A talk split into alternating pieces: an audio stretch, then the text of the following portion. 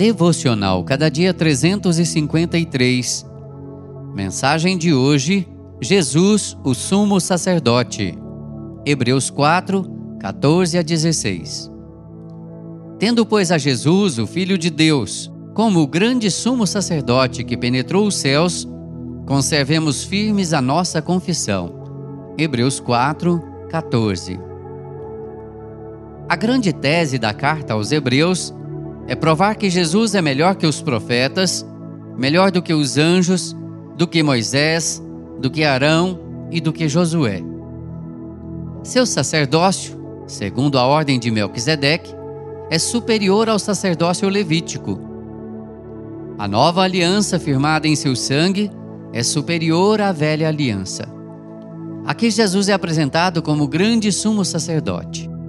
Ele é grande em sua pessoa e em sua obra se o sumo sacerdote da ordem de Arão entrava uma vez por ano no Santo dos Santos, Jesus penetrou os céus.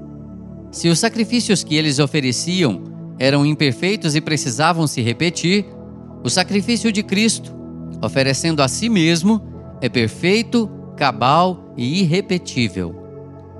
Jesus é o sumo sacerdote que se compadece de nossas fraquezas.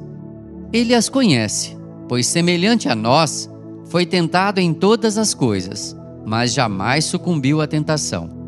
Por meio dele temos livre acesso ao trono da graça. Nele recebemos misericórdia e achamos graça para socorro em ocasião oportuna. Jesus é o grande sumo sacerdote e a oferta perfeita. Ele morreu pelos nossos pecados e ressuscitou para a nossa justificação.